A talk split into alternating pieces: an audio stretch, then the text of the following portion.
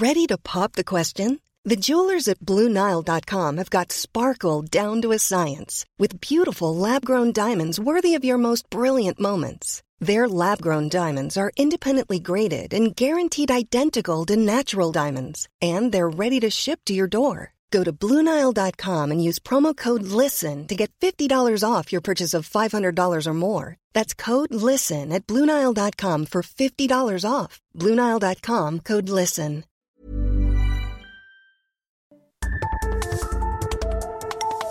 De norte a sur, las coordenadas de la información. Con Alejandro Cacho.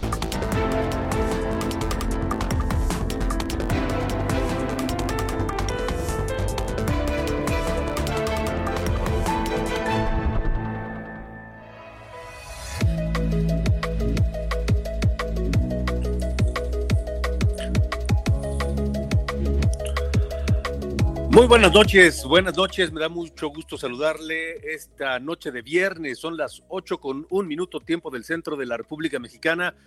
Yo soy Alejandro Cacho y le doy la bienvenida a De Norte a Sur eh, para cerrar la semana con muchos temas, mucha información que compartir con usted que me escucha a través de la cadena nacional de Heraldo Radio en toda la República Mexicana, pero también a través de Naomedia en los Estados Unidos, a donde enviamos un saludo grande, por supuesto, desde la Ciudad de México. Esta noche, aquí en De Norte a Sur, hace unos momentos se dio a conocer que ayer fue liberado de un penal de San Diego, en California, Ismael Zambada Imperial, el hijo del narcotraficante conocido como el Mayo Zambada, presuntamente tras haber alcanzado un acuerdo con las autoridades que lo señalaban por tráfico de drogas. El hijo del Mayo Zambada, Ismael Zambada Imperial fue uno de los testigos claves en el juicio de Joaquín Guzmán Loera y lo más probable es que esta liberación haya sido a cambio de su testimonio para llevar a prisión y mantener en, ella, tras las rejas, a Joaquín Guzmán Loera, alias El Chapo Guzmán. En tanto, un juez del Estado de México admitió el amparo promovido por Rafael Caro Quintero en contra de su posible extradición a los Estados Unidos. Así que, bueno, pues eh, estos dos temas que tienen que ver con eh, jefes del narcotráfico en México que son buscados y reclamados por la justicia de los Estados Unidos, hay novedades en esta noche de viernes aquí en De Norte a Sur.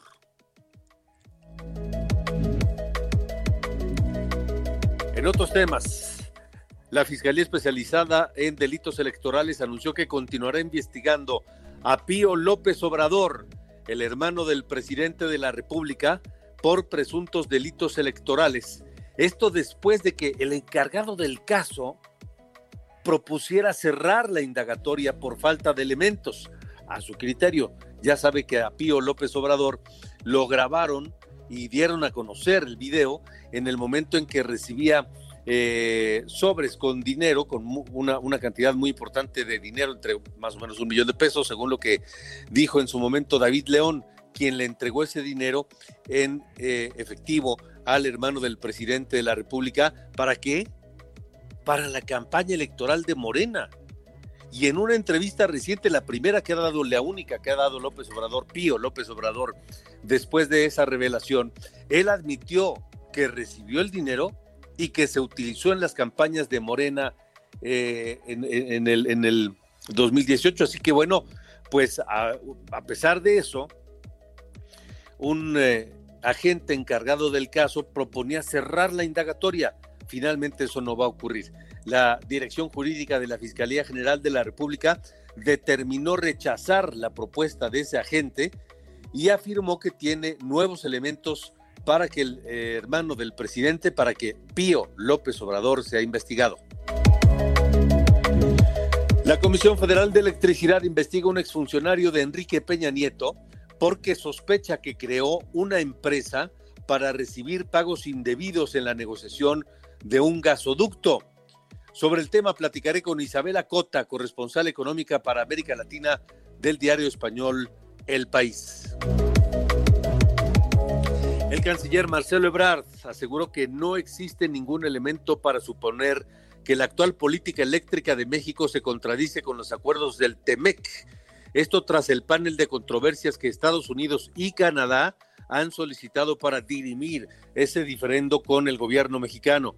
Pero López Obrador, el presidente, pues eh, dijo esta mañana que no va a ceder, que no es una negociación y que no va a ceder en estos reclamos de Estados Unidos y de Canadá. Anunció que dará una postura formal sobre este tema el 16 de septiembre. Y le voy a decir porque tiene un simbolismo especial ese hecho y que decida López Obrador hablar de él e informar de él a los mexicanos justo el 16 de septiembre.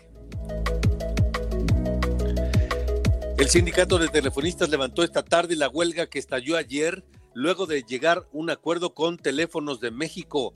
Con la mediación de la Secretaría del Trabajo, ambas partes tienen un plazo de 20 días para presentar propuestas de solución a las demandas laborales de los sindicalizados de Telmex. Y está incontenible la inflación en México. Llegó a 8.16% a tasa anual durante la primera quincena de julio. Sobre esto platicaré con Ana Gutiérrez, la coordinadora en el Instituto Nacional para la Competitividad, el IMCO. Y también sigue la escasez de medicamentos. Durante 2021 no se surtieron efectivamente, o sea, completas, más de 24 millones de recetas en el IMSS, en el ISTE, en Pemex, en la Sedena y en la Secretaría de Marina. Sobre este tema platicaré esta noche aquí en De Norte a Sur con Andrés Castañeda Prado, médico coordinador del colectivo Cero Desabasto. Y ya que hablamos de temas de salud, la Secretaría de Salud reporta este viernes 32.175 contagios nuevos de coronavirus en las últimas 24 horas y por primera vez en la semana el número de muertes es menor a 100. 89 defunciones en las últimas 24 horas por COVID en México.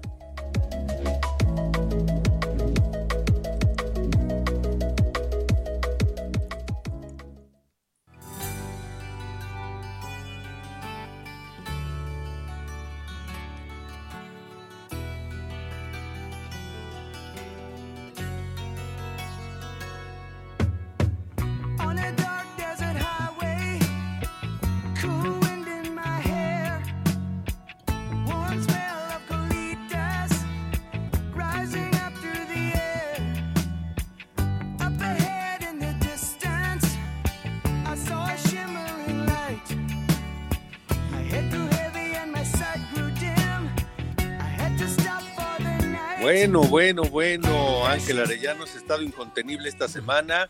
Queen el miércoles, Cat Stevens ayer y hoy cerramos ni más ni menos que con The Eagles, y este súper clásico de The Eagles. Y no olvides a Carlos Santana. Carlos Santana, pues no, hombre, ha estado incontenible esta semana. Pues hoy es el cumpleaños de Don Henley, el cantante, uno de los cantantes, porque de hecho pues son varios los que cantan en esta banda, pero él aparte es baterista, algo muy complicado de ejecutar, cantar y tocar la batería, y él es quien interpreta esta, esta canción, es la voz principal de Hotel California, que como bien lo dices, pues es el emblema de esta banda estadounidense. Él nació el 22 de julio de 1947 allá en Texas. Y después de pues, su carrera como integrante de Eagles tuvo también su momento de solista con gran éxito, pero pues después ya de unos años volvió a juntar a la banda e hicieron algunas interpretaciones en versiones acústicas y algunas presentaciones en vivo de Eagles. Vamos a estar recordando a Don Henley y otras otras efemérides musicales en este ya es viernes, ¿ya te diste cuenta, Alejandro? Sí, ya, ya, ya. Qué rápido se va la semana, ¿no? Y 22 de julio, ya nos acabamos julio, ¿qué, ¿qué, hicimos con él? Que ya se nos pasó tan rápido, ¿no? Sí, sí, sí. Pero bueno, qué bueno, qué bueno que terminamos la semana escuchando, por supuesto, a The Eagles. The Eagles con Hotel California.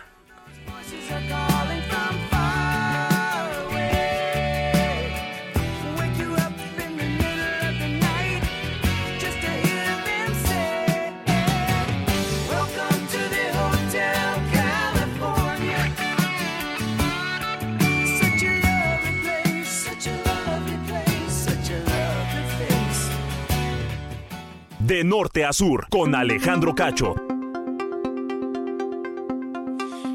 Bueno, hoy el Instituto Mexicano para la Competitividad presentó su índice de competitividad estatal 2022. Esto es, mide la calidad de vida, el sano ambiente de negocios y el desarrollo sostenible de las 32 entidades del país.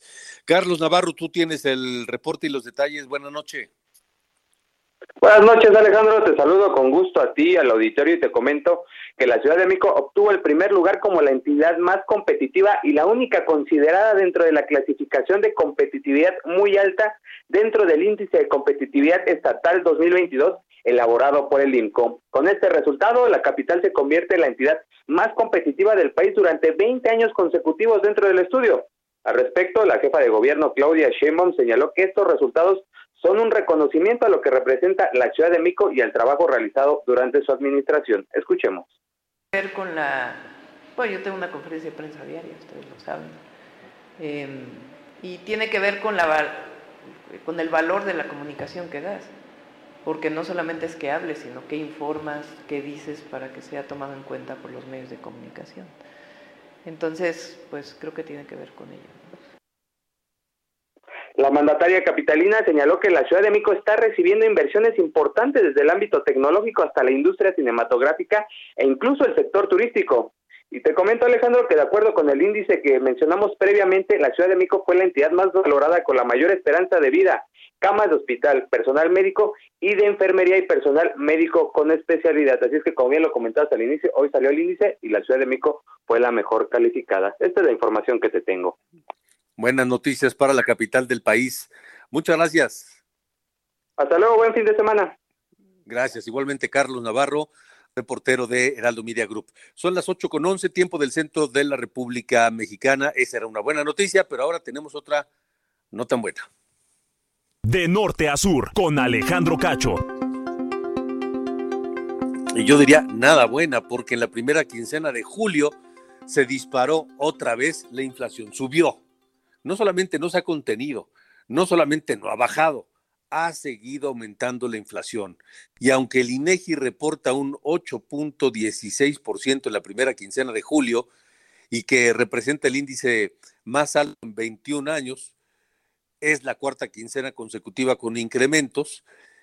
Usted, yo, todos quienes vamos al súper, quienes pagamos las cuentas de las casas, etcétera, de, la familia, sabemos que hay productos que han subido incluso dos dígitos, 14, 13, 16%.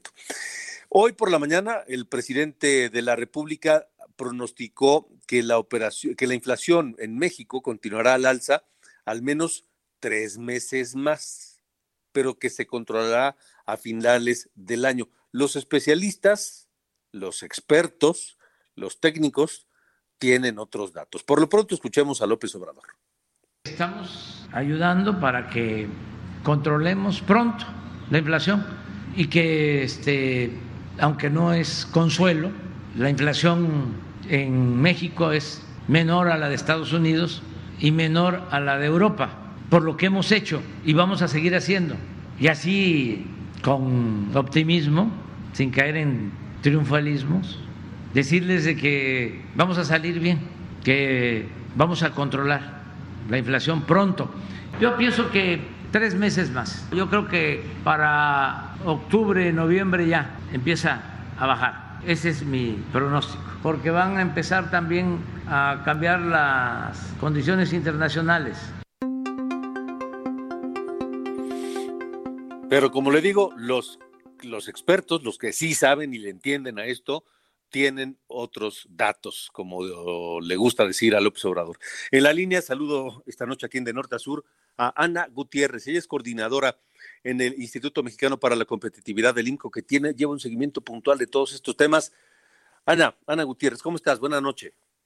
Hola Alejandro, buenas noches. Muy bien, gracias. ¿Y tú? Ustedes tienen otros datos, ¿verdad?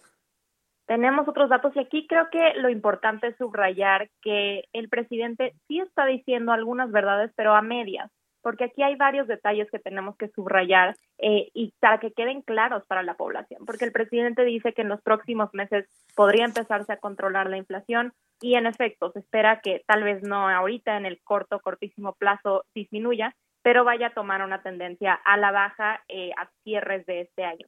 Pero eso no significa que vaya a regresar a niveles normales, que vaya a regresar a niveles establecidos en el rango ideal de Banjico, ¿no? Eso significa que vamos a empezar un largo proceso de ver inflación cada vez más baja, pero la realidad es que se espera llegar a tasas normales de alrededor de 3% hasta finales de 2023 o inicios de 2024. Entonces, creo que aquí el mensaje que está dando el presidente tiene que ser más claro, de que todavía vamos a seguir enfrentando presiones inflacionarias fuertes, sí, a finales de este año, pero todavía en el siguiente año. Y esto eh, es particularmente importante ponerlo sobre la mesa y dejarlo claro, porque lo que estamos viendo ahorita es que no solo la inflación está afectando el poder adquisitivo de las familias del país, está teniendo tal vez un efecto sobre el nivel de consumo y sobre la capacidad de las familias para cubrir sus necesidades, pero esto se está agravando en particular para los hogares con menores recursos, ¿no? Que se ha dicho repetidamente son en teoría una prioridad para el gobierno federal y lo que estamos viendo es que ellos, debido a que tienen que destinar una proporción más grande de sus recursos a bienes básicos y alimenticios, están enfrentando una mucho mayor presión eh, y tienen una inflación de alrededor de 10.3% en su canasta de consumo, ¿no? Mientras que en el otro extremo, en, en los hogares que tienen mucho mayores recursos, que ganan más de 54 mil pesos al mes alrededor, tienen una inflación de 8.04%, ¿no? Entonces estamos viendo que este problema de la inflación, que es general, es nacional, por supuesto, está afectando más a quienes menos tienen y está ampliando las brechas de vulnerabilidad en el país, lo cual definitivamente es una mala noticia y tenemos que atacar más allá de eh, solo decir intenciones o presentar paquetes como el PASIC que no necesariamente van a tener un impacto. Está, está por cumplir eh, tres meses este programa que se presentó el 4 de mayo pasado y francamente no ha dado el resultado que todos quisiéramos, Ana. Sí, y, eso lamentablemente no va en contra de las expectativas, ¿no? Desde que anunciaron ese programa, eh, desde que anunciaron esta serie de 16 medidas, me parece, eh, la mayor parte de ellas o ya se estaban implementando, como es el caso de los estímulos a la gasolina, que sí es la realidad que han ayudado a presionar a la baja la inflación en México, aunque por supuesto tienen por un lado eh, los costos al erario, los costos a, los gastos públicos, pero había otras medidas como el aseguramiento de seguridad en carreteras o, seguir eh, implementando algunos programas que ya existían que pues iban a continuar pero no iban a tener un impacto real sobre la inflación, ¿no? Y algunos otros anunciados que sonaban muy bien de eliminación de aranceles, pero a la hora de meterte a los detalles, esos productos ya tenían arancel cero, entonces tampoco había un cambio significativo ahí y eso se nota no solo en la inflación general, sino en la inflación en los bienes básicos precisamente, ¿no? Uno de los elementos del PASIC era que querían atacar el, el incremento en los precios de la canasta básica, ¿no? Donde vienen principalmente productos alimenticios y la realidad es que es ahí donde estamos viendo inflaciones de dos dígitos, como dices, ¿no? En la papa y los tubérculos, por ejemplo, 59% de incremento anual en los precios en la primera quincena 59%. En el huevo 37, en la naranja 36, o sea, son son incrementos muy importantes y que demuestran que pues sí es un problema elevado y un problema particularmente para quienes tienen que dedicar alrededor de la mitad de sus gastos a estos bienes, que son los hogares de menos recursos. Eh, ahora, está por otro lado el enorme boquete fiscal que está dejando el subsidio a las gasolinas, que efectivamente eh, pues han evitado que la inflación suba mucho más de lo esperado, pero ¿hasta cuándo? El tema es hasta cuándo se va a aguantar eso, Ana. En efecto, ahí es el tema de la sostenibilidad de la medida, ¿no? Porque lo que estamos viendo y lo que incluso el presidente está aceptando es que pues no va a ser inmediata la reducción en la inflación. Eh, y no solo está el tema de la guerra que él, mencionó, la guerra en Ucrania, entre Ucrania y Rusia, sino que hay muchísimos otros componentes que vuelven muy complicado intentar eh, controlar la inflación, ¿no?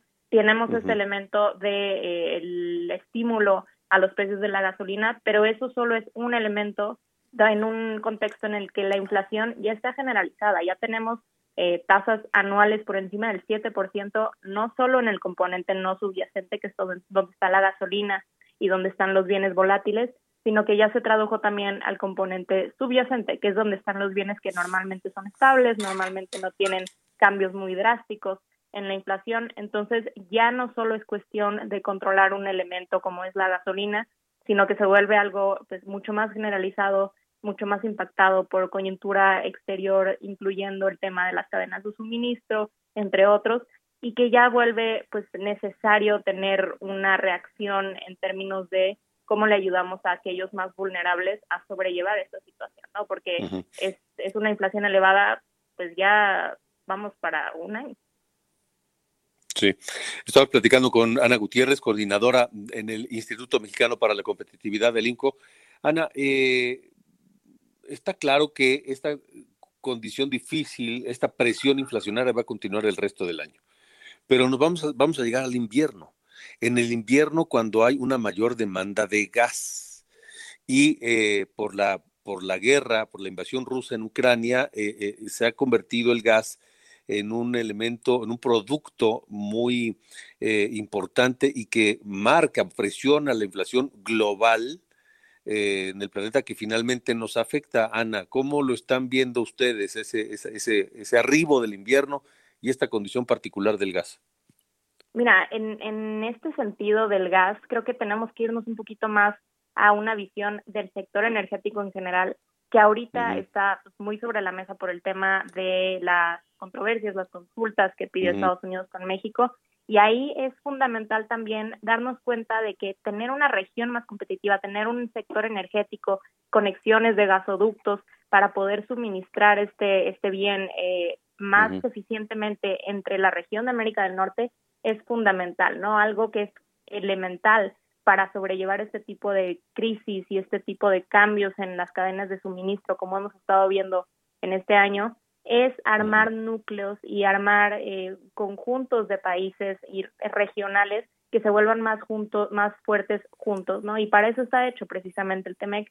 Y ahorita aquí es fundamental que le demos importancia a cumplir lo que viene en el TEMEC, a volvernos un, un grupo de países mucho más integrado, a darle enfoque al sector energético, no solo en el términos de gas, sino en términos de energía limpia, para poder pues acceder a este tipo de bienes y servicios a mejores precios, con mejores condiciones y cuidando también, por supuesto, el medio ambiente, que es otro elemento, ¿no? Pero eh, es, importantísimo que nos demos cuenta de cómo la apertura comercial y cómo las relaciones comerciales, particularmente en nuestra región de América del Norte, son importantísimas para controlar los precios, para que tengamos buenos precios en gas, en productos importados, tengamos más diversidad y, y por ende mejores precios. Entonces, creo que como vemos frecuentemente en la economía, todo está relacionado y ahorita este tema de la reforma energética, de la política energética del país eh, y su conflicto con el TEMEC también está pues altamente involucrado y altamente ligado con el tema de la inflación. ¿Podría, ¿Podría presionar aún más la inflación esta negociación? Pues no la negociación en sí, pero lo que sí podríamos ver en el peor de los casos, eh, en el caso de esta negociación, en que llegáramos a una situación en la que el panel dice, sí, México está mal, está violando el tratado, y México no estuviera dispuesto y no se adhiriera, no corrigiera el curso de su política energética, ahí lo que veríamos es una reaplicación de aranceles para algunos bienes, lo cual volvería más difícil que nosotros exportemos y complicaría también el tema de las importaciones y ahí es donde veríamos un impacto sobre los precios eh, en que las cosas se volvieran más caras eh, porque hay menos acceso a, más productos de, diferentes países. De acuerdo, bueno, pues habrá que estar muy atentos. Ana, Ana Gutiérrez, muchas gracias por haber estado esta noche con nosotros. Claro que sí, un gusto Alejandro, buenas noches. Hasta luego, buenas noches. Ana Gutiérrez, coordinadora en el Instituto Mexicano para la Competitividad, el INCO que dirige Valeria Moy. Son las 8.24 y es momento de hacer una pausa. The Voice of Summer es canción de Don Henley como solista, la voz de The Eagles, que cumple años un día como hoy.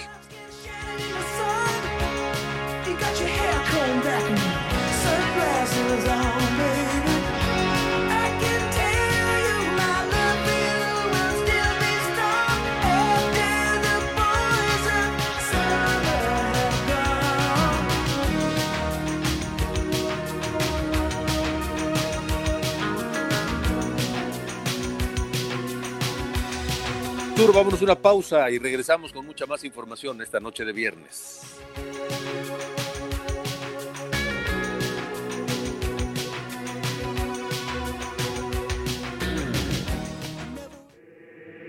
De norte a sur, con Alejandro Cacho.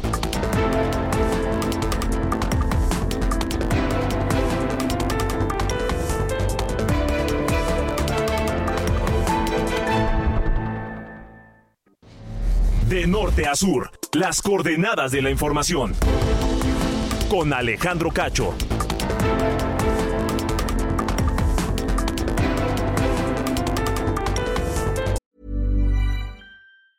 When you're ready to pop the question, the last thing you want to do is second guess the ring. At Bluenile.com, you can design a one of a kind ring with the ease and convenience of shopping online. Choose your diamond and setting. When you find the one, you'll get it delivered right to your door. Go to Bluenile.com and use promo code LISTEN to get $50 off your purchase of $500 or more. That's code LISTEN at Bluenile.com for $50 off your purchase.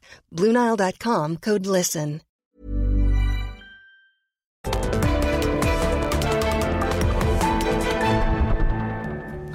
Delgado entrevista en exclusiva a la jefa de gobierno de la Ciudad de México, Claudia Sheinbaum. Claudia, ¿preparada para el 2024? Preparada para el 2024, pero también estamos gobernando la ciudad en este momento, porque no se puede eh, abandonar la responsabilidad principal. Pero creo que las mujeres estamos preparadas. Jueves, 11 de la noche, El Dedo en la Llaga, Heraldo Televisión.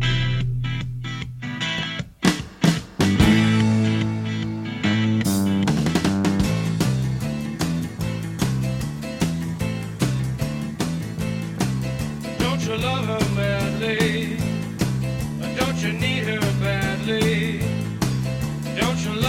madly?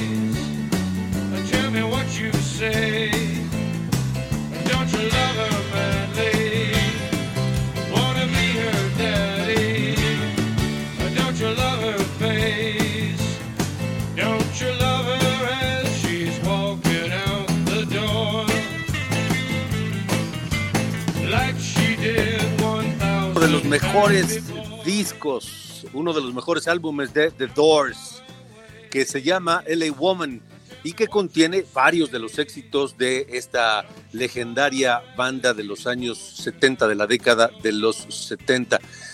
Esto que escuchamos es, Love Her Madly, pero que viene en este disco, como le digo, que se llama LA Woman, que tiene además otro de los grandes temas de The Doors, Riders on the Storm, y tiene LA Woman, tiene Love Her Madly, y tiene muchos otros, eh, otros éxitos de The Doors, que el 21 de julio de 1971 recibió el álbum de oro precisamente por este disco LA Woman.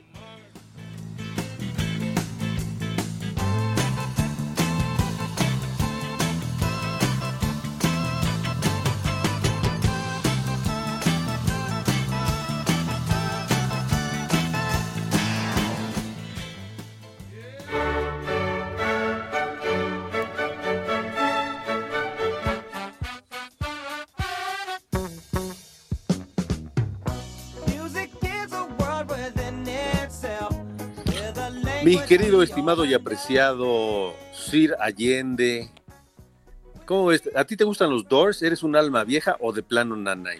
Pues sí, no me disgustan, pero pues creo que ya, ha quedado muy establecido en este programa que si algo que este, no, no sé, no, o sea, de la música soy básicamente ignorante. O sea, no es que no me disgusten, nada más no conozco.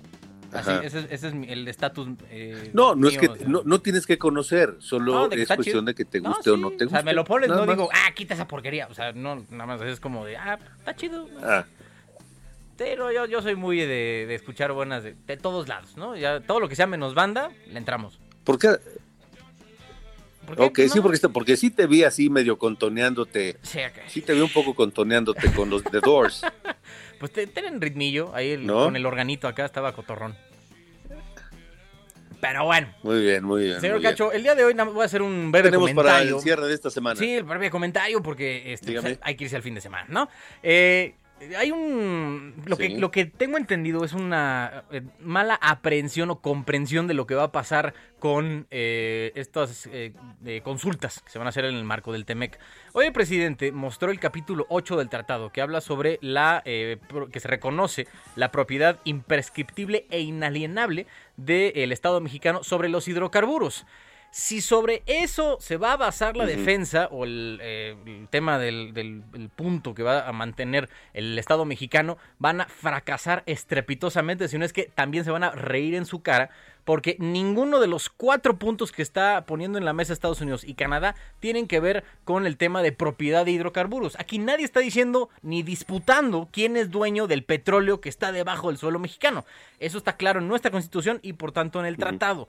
Lo que está en, en- en siendo en consultas, lo que está siendo disputado, son las reglas del juego, que esas no tienen nada que ver ni tangencialmente con el capítulo 8. Por tanto, si esa va a ser la defensa que va a tener la delegación mexicana, van a fracasar y nos vamos a, ir este llevar este asunto hasta un panel internacional ya entrado el 2023 con probablemente una resolución en contra.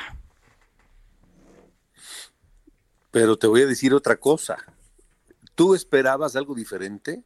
No. Ya López Obrador hoy en la mañana dijo qué es lo que va a pasar, lo adelantó, aunque dice que no va a hablar del tema, ya dijo, no vamos a ceder, No, es una cuestión de soberanía, él así lo ve, esa es su cosmogonía. Sí, pues, digo, puede que esa sea la suya, ¿no? Pues está equivocada. Digo, y eso nos va a llevar hasta el año que entra. Y, y lo interesante es que también, a lo mejor en- hasta un Estoy punto de de vista político, le ayuda que esto se estire y estire y estire, porque le va a seguir dando oportunidad de hacer este tipo de comentarios. No, que la soberanía, que ya no es como antes, nos quieren venir a imponer desde el extranjero. Entonces, hasta de un punto de vista político, que Andrés es un maestro para ese tipo de cosas, le va a seguir editando de cara a las elecciones del año que entra. Sí, estoy de acuerdo, estoy de acuerdo. Este, yo creo que eso lo va a hacer, ya lo adelantó, este, que no va, no se va a ceder porque es un asunto de soberanía. Este, y no solamente eso, el 16 de septiembre lo va a anunciar al pueblo de México. Representativo por tema ¿Dónde de lo va a hacer? En el balcón central, exactamente, en el balcón central de Palacio Nacional, durante el desfile militar o al terminar el desfile militar. Entonces, eso tiene un simbolismo, mi querido Carlos. Sin duda, muy trascendente. Tiene un simbolismo. Ya solo va a faltar que se envuelva en la bandera y se tire ahí del balcón central. Sí, del, del castillo de Chapultepec ahí. Sí, sí, sí, sí. Pero bueno. bueno. Muy bien, señor. Pues que- este, pase usted un gran fin de semana, ¿eh? Igualmente, fuerte abrazo. Ándele. Gracias, gracias, gracias, gracias. Son las 8 con 36.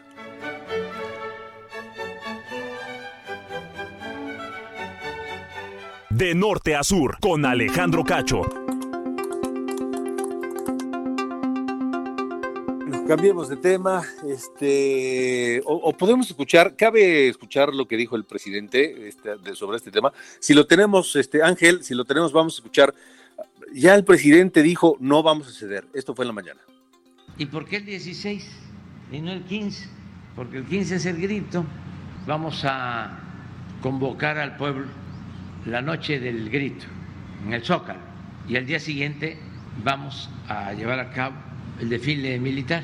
Y ahí vamos a eh, fijar nuestra postura sobre este asunto, pero no vamos a ceder porque es un asunto de principios, tiene que ver con nuestra soberanía.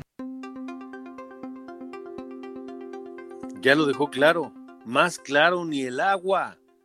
E insisto, va a aprovechar el marco del festejo de la independencia y del desfile militar para erigirse en el gran defensor de la soberanía y del petróleo mexicano. Solo que eso no va a resolver el diferendo con Estados Unidos y Canadá. Y como nos dijo Carlos Allende hace un momento, pues las consecuencias pueden ser graves. Ese no es el meollo del asunto.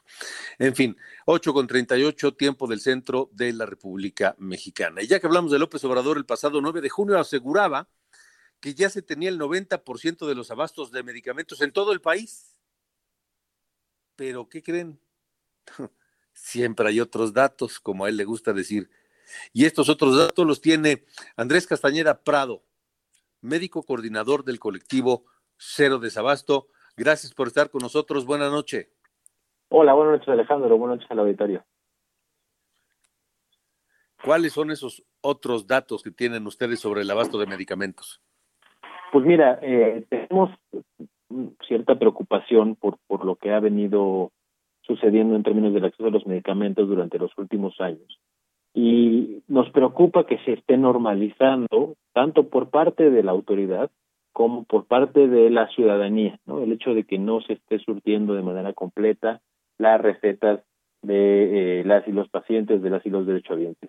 Eh, por eso nos hemos dado la tarea de mapear el desabasto desde el colectivo Cero Desabasto que está integrado por 85 organizaciones y grupos de pacientes. Y eh, en la plataforma cero desabasto.org nos dejan pacientes, familiares de pacientes y profesionales de salud un reporte cuando no reciben su medicamento. Pero también nos hemos dado la tarea a buscar información pública del mismo gobierno. Y en este sentido, damos cuenta cómo eh, este 90% del que habla el presidente, pues depende de a qué institución nos, nos, nos refiramos. En donde sí eh, es cierto que están alrededor del 90%, es en el IMSS. Pero esto no es de ninguna manera una buena noticia. En el IMSS, durante 2017, 2018 y, y, gran parte de 2019, el abasto estuvo por arriba del 98%. Llegamos durante el 2021 a estar abajo del 90%, eh, y estamos hablando del IMSS ordinario. Porque si hablamos del IMSS Bienestar, normalmente los datos son mucho menores. El IMSS Bienestar llegó a estar hasta en el 81% y hoy anda alrededor del 85%. ¿Pero qué quiere decir, Alejandro, que estemos alrededor del 90%?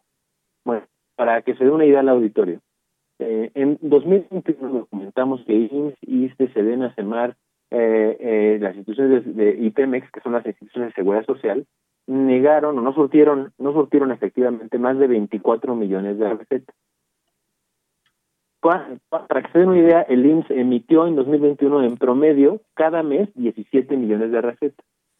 Entonces, de ese tamaño es, es el problema. Pero también en tema comparativo, y lo que vemos con preocupación es que no ha mejorado durante este 2021, es que el primer trimestre, o sea, de enero a marzo del 2022, se negaron ya más recetas en el IMSS que todas las que se negaron en el 2019. Y si juntamos las negadas en el 2017 y el 2018, no alcanzamos las que ya se negaron en solo tres meses de este 2022. Es decir, la tendencia del 2022 pareciera estar, si bien un poquito mejor, similar al del 2021, que ha sido el peor año en términos de acceso a los medicamentos. Si volteamos a ver las instituciones que atienden a las personas sin seguridad social, estamos muy por debajo de ese 90%. En 2021, el INSABI hizo una encuesta a sus usuarios, eh, y está pública, la, puede, la pueden consultar, encuesta eh, de usuarios del INSABI, y ahí van a poder constatar que en promedio, entre hospitales comunitarios y centros de salud, el surtimiento completo solo se dio en el 66% de las encuestados y las encuestadas. También en el INDICAS, que es un sistema de indicadores de la, de, de la Secretaría de Salud, vemos como unidades urbanas y rurales de la Secretaría de Salud, el primer cuatrimestre de 2022 están en su peor nivel de, de surtimiento de los últimos seis años. Es decir, el desabasto continúa con datos de la misma autoridad y es verdaderamente preocupante que se siga minimizando y que se siga normalizando, porque al final quienes terminan pagando los datos son la ciudadanía y sobre todo, Alejandro, cuando un sistema tan importante como el de salud falla, quienes más se ven afectados y afectadas son quienes viven en mayores condiciones de vulnerabilidad. Claro, claro. Estamos platicando con Andrés Castañeda Prado, médico coordinador del colectivo Cero Desabasto. Ese vaya dato, Andrés, y quiero recalcarlo, mientras el presidente asegura que se ha surtido el 90% de los medicamentos en todo el país, resulta que solamente en tres meses de este 2022 se han negado más medicamentos que en 2017 y 2018 juntos. Así es, así es. Ese, ese, ese dato es demoledor, Andrés. Y, y, la pregunta es, ¿vamos por lo menos en camino de corregir este desabasto?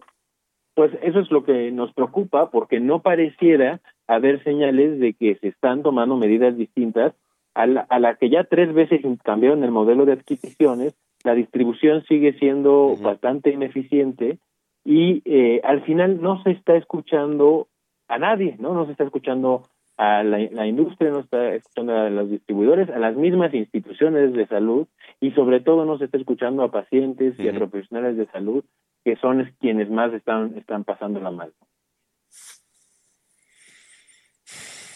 Pues a ver si en el gobierno eh, en algún momento hay alguna eh, lucidez y realmente se, se adquiere esta conciencia de lo que hace falta de medicamentos en los hospitales públicos. Andrés Castañeda, gracias por haber estado con nosotros. Muchísimas gracias a ustedes, Alejandro, y les invitamos al auditorio a que reporten cuando no reciban su medicamento o si son profesionales de salud cuando no lo tienen en cerodesabasto.org. Nosotros en ese momento mandamos esa información, obviamente sin datos personales, a las autoridades tanto locales como federales para sumarnos al esfuerzo de que se resuelva este problema. De acuerdo, cero, cerodesabasto.org. Así es.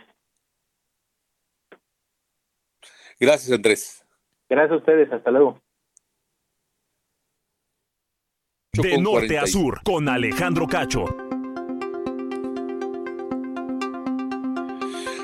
Fíjese, el diario El País, el diario más importante de España, hace un año reveló cómo una empresa de Estados Unidos comenzó a ganar contratos y contratos y contratos multimillonarios con una filial de la Comisión Federal de Electricidad que obtuvo contratos para suministrar enormes volúmenes de gas al Estado mexicano.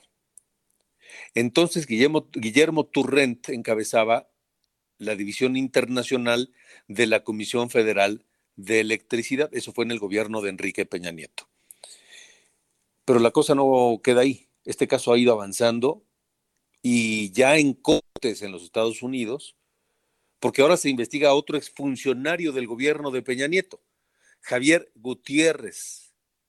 Él fue subdirector de modernización de la Comisión Federal de Electricidad y se sospecha que creó una empresa. Mire, mejor que nos lo platique Isabela Cota, quien es la corresponsal económica para América Latina del país y quien ha seguido puntualmente y detalladamente este asunto. Isabela, gracias por estar con nosotros. Buenas noches. Buenas noches, Alejandro. Un gusto estar contigo esta noche. Igualmente, Isabela. ¿Qué han encontrado ustedes? ¿Qué papel juega este este sujeto Javier Gutiérrez, quien fuera subdirector de modernización de la CFE en el gobierno de Peña Nieto? Los hallazgos de los investigadores privados en Estados Unidos contratados por CFE apuntan a que Javier Gutiérrez de Cerril es una figura central en todos estos contratos que se dieron a los fundadores y dueños de Whitewater, así como a sus empresas también que tienen filiadas y, y demás empresas. Resulta que en, en el último caché de documentos de las Cortes Federales en Estados Unidos, una en Houston y una en Austin, lo que muestran los hallazgos de CFE es que Javier Gutiérrez abrió una empresa en, Houston precisamente, bajo el domicilio de, su, de la casa del fundador de Whitewater y corto seguido recibió entre 2015 y 2016 250 mil dólares a esa empresa, a, a, la cuenta atada a esa empresa en Estados Unidos y a unos meses de eso Whitewater comenzó a recibir contratos multi multimillonarios por parte de la CFE. Uh. Vaya, es muy, es una operación completamente irregular, ¿no? Completamente. Es, es algo que la CFE ni siquiera estaba consciente, ni siquiera tenía conocimiento del tema hasta ahora. Como bien tú decías, hace un año precisamente, en julio del año pasado, en el país revelamos los lazos que van desde hace más de 20 años entre los fundadores de Whitewater y Guillermo Turrent. Lo que están ahora descubriendo en Estados Unidos los abogados y los investigadores privados es que la red de contratos y de conexiones es mucho más amplia. No solo involucran a Guillermo Turrent, sino que también involucran a Javier Gutiérrez. Y estamos hablando, Alejandro, de miles de millones de dólares en contratos. el, Estado mexicano está comprometido a pagar por grandes cantidades de gas a Whitewater, de entre 15 y 20% de la demanda de importación total del país por hasta 15 años con cláusulas completamente leoninas que no pueden salirse del contrato y que tienen que cumplir con el pago a pesar de que no, no suministren el gas, por ejemplo. De, realmente, como contribuyentes uh -huh. en México, debiéramos de estar un poco más escandalizados por el caso Whitewater. ¿Por qué no se ha sabido más de esto en, en medios mexicanos, eh, Isabela? ¿Tienes alguna idea? No, eh, es una muy buena pregunta y es la pregunta que nos hacemos en el país todo el tiempo. Eh, nos llama mucho la atención que tenemos un presidente súper mediático que aprovecha cualquier oportunidad para señalar y victimizar a las empresas del Estado. Y estamos hablando de una empresa estadounidense en el contexto en que eh, Estados Unidos ha pedido consultas bajo el TEMEC, precisamente por la política energética de López Obrador, no nos explicamos cómo es que desde CFE o desde Presidencia no han hablado más sobre el tema. Te cuento que el año pasado yo le pregunté directamente al presidente en una conferencia mañanera y me dio una evasiva, no quiso ni siquiera pronunciar el nombre de la empresa Whitewater, lo cual pues no sé, levanta tal vez no sospechas, pero sí llama mucho la atención que un caso tan importante que realmente hipoteca a la CFE por tantos años no sea el centro de la indignación de presidencia. Sí, llama muchísimo la atención esto que comentas, Isabela. Estamos platicando con Isabela Cota, quien es eh, la corresponsal económica para América Latina del diario español El País. Llama muchísimo la atención que, López Obrador voltee no, no saque ese asunto, sobre todo en este momento cuando está en disputa su política energética con Estados Unidos y Canadá. Eh, y mucho se ha hablado de algún pacto con Enrique Peña Nieto y esto reforzaría aquella teoría, ¿no? Pues por lo menos a lo que hemos visto hasta ahora, sí, parece reforzar esa teoría de que se hizo un pacto con, con los funcionarios de Enrique Peña Nieto. Alejandro, eh, sabemos también que las autoridades en Estados Unidos están investigando también. Esto es por su parte. Entonces, yo creo que este es un caso mm. que, que va acumulando una, una serie de, de evidencias de incidencia de corrupción muy fuerte que eventualmente algo tendrá que salir tanto de las autoridades mexicanas como de las autoridades en Estados Unidos. Eh, el caso que, que lleva la Fiscalía Anticorrupción aquí en México en contra de Turrent y Gutiérrez avanza muy lentamente. Entonces, tal vez por ahí también pudiéramos ver, hay que prestar muchísima atención. Y lo que es más importante, yo le digo a, a tus radioescuchas, yo creo que es importante expresar indignación por haber hipotecado a la CFE por contratos de 15 y 20 años que al final están respaldados con nuestro dinero, tanto como consumidores de la electricidad de CFE como nuestros impuestos. Ahora, Isabela, ¿esto llegaría, alcanzaría al propio Peña Nieto si, si siguen rascándole y encontrando evidencias de corrupción? No hemos encontrado un solo indicio de que eh, Peña Nieto, Enrique Peña Nieto, haya estado involucrado en este caso.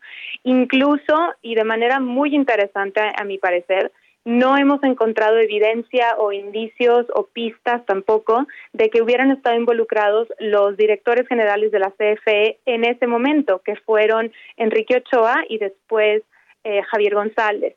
Entonces, hasta ahora, hasta ahora tal vez es la palabra clave, eh, lo que sabemos es que Turrent y Gutiérrez actuaron de manera muy forzosa, muy fuerte, en este caso en beneficio de, de Whitewater. Incluso una de las acusaciones que hace la CFE mm. ante la Corte en Texas es que ellos dos manipularon los datos de los contratos y, y manipularon a los, a los eh, consejos de administración de la CFE y CFE International para otorgarle uh -huh. estos contratos a Whitewater. Entonces, no es descabellado pensar que actuaron sin la protección de sus jefes o tal vez hasta del presidente en ese momento. Pues Isabel Acota, estaremos atentos a, a tu trabajo y al el diario El País sobre este tema. Muchas gracias por haberlo compartido con la audiencia de, de Norte a Sur. Muchas gracias a ti, Alejandro, y buenas noches. Hasta luego, buenas noches. Así está el escándalo. La pregunta es por qué el actual gobierno ha guardado silencio. Nos vamos, nos vamos, pero no sin antes decirles que hoy cumple 78 años Rick Davis, músico y compositor británico quien fundó junto con Roger Hodgson la banda de rock progresivo Supertramp, de, que, de quien escuchamos este uno de sus mayores éxitos. Goodbye Stranger, y con eso nos vamos. Pase un gran fin de semana, yo lo espero a las 9 eh, de la mañana el lunes en Heraldo Televisión y a las 8 de la noche aquí en Heraldo Radio.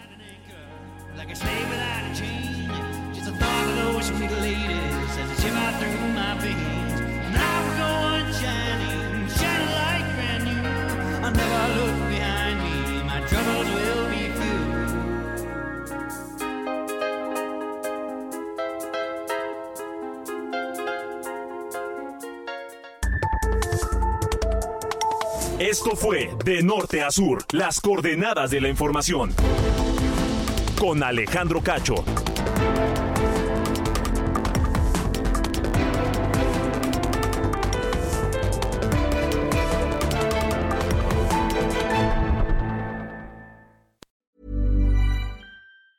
Even when we're on a budget, we still deserve nice things. Quince is a place to scoop up stunning high-end goods for 50 to 80% less than similar brands.